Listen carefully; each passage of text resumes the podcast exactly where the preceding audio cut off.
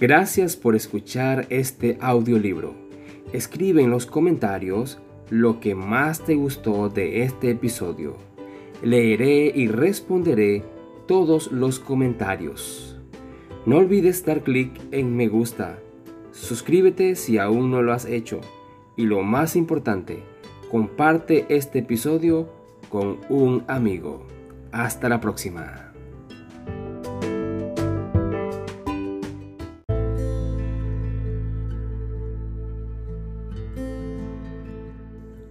Capítulo 7. Cómo lograr una magnífica renovación.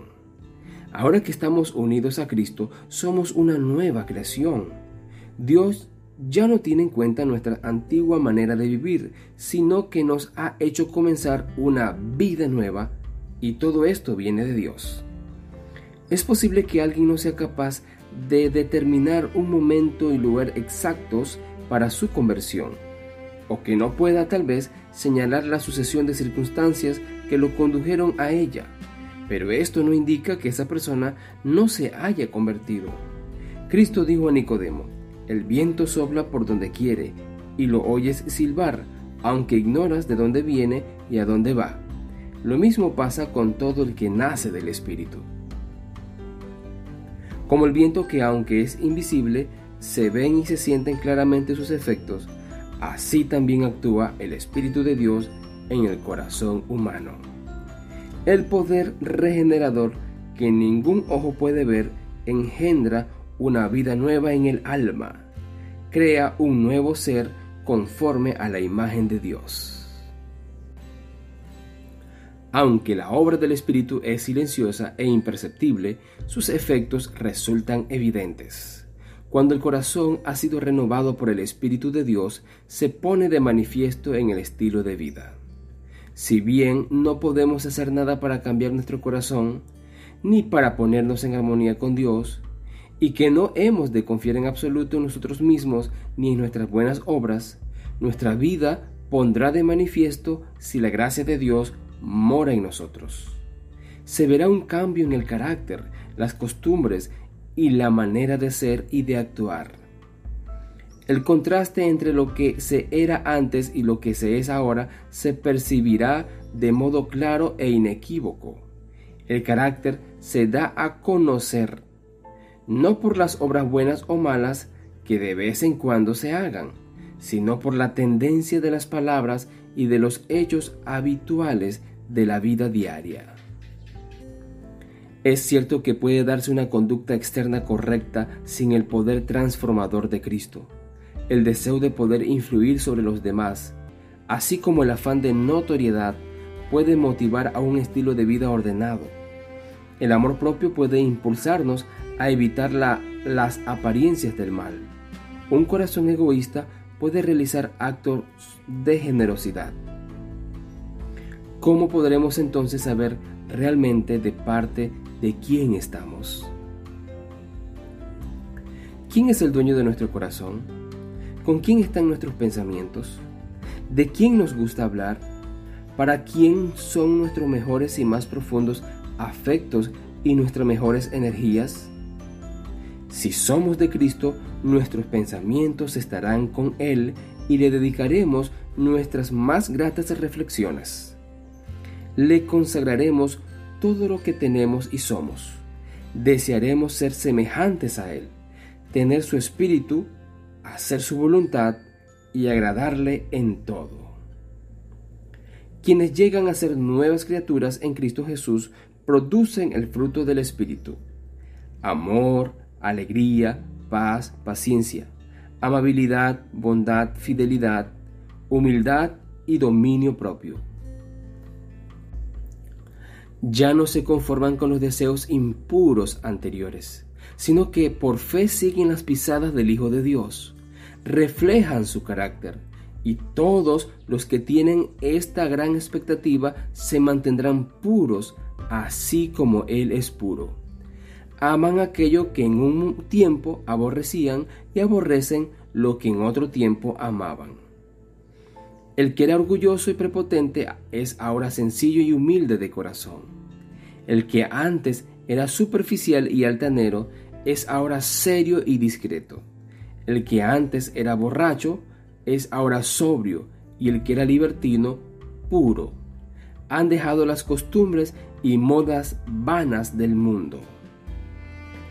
Que los cristianos no se preocupen tanto por el adorno exterior, peinados llamativos, joyas valiosas, vestidos lujosos, cuanto por el interior, el de corazón, el adorno incorruptible de un espíritu apacible y sereno, que es la auténtica belleza a los ojos de Dios.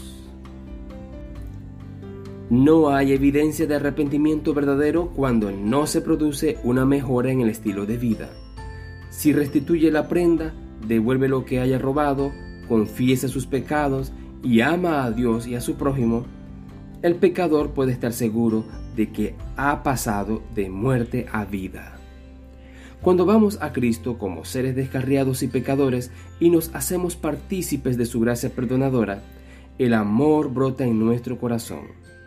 Toda carga resulta ligera porque el yugo de Cristo es suave. Nuestros deberes resultan un deleite y los sacrificios placenteros. El sendero que antes nos parecía tenebroso, ahora lo vemos iluminado por los rayos del sol de justicia. La belleza del carácter de Cristo ha de reflejarse en sus seguidores. Jesús se complacía en hacer la voluntad de Dios. El poder que predominaba en la vida de nuestro Salvador era el amor a Dios y el celo por su gloria. El amor embellecía y ennoblecía todas sus acciones. El amor es de Dios. El corazón inconverso no puede producirlo ni originarlo se encuentra únicamente en el corazón donde Cristo reina. Nosotros amamos a Dios porque Él nos amó primero. En el corazón regenerado por la gracia divina, el amor es el móvil de las acciones. Refina el carácter, apacigua los impulsos, controla las pasiones, elimina los rencores y dulcifica los afectos.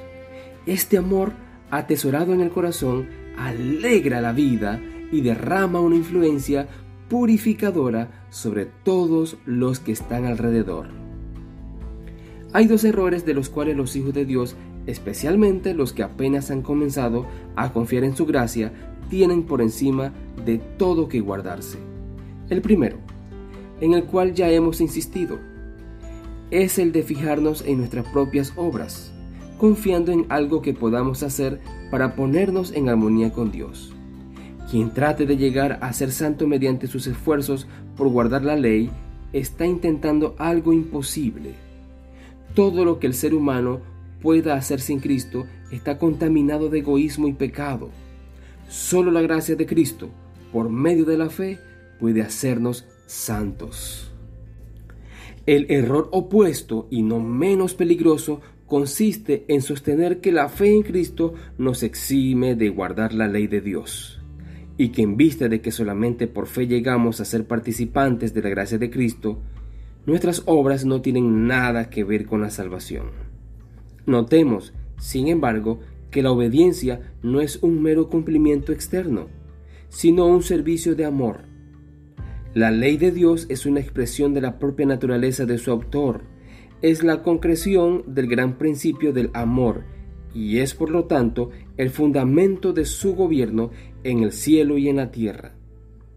Si nuestros corazones han sido renovados a la semejanza de Dios, si el amor divino está implantado en el alma, ¿no se cumplirá la ley de Dios en nuestra vida?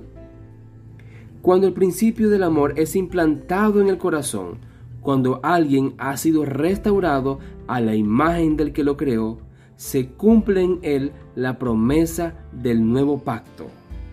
Pondré mis leyes en su corazón y las escribiré en su mente. Y si la ley está escrita en el corazón, ¿no moldeará el estilo de vida?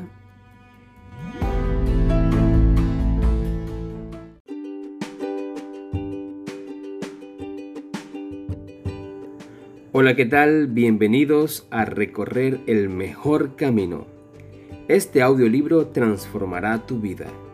Escucha con atención cada capítulo y llena tu vida de Jesús.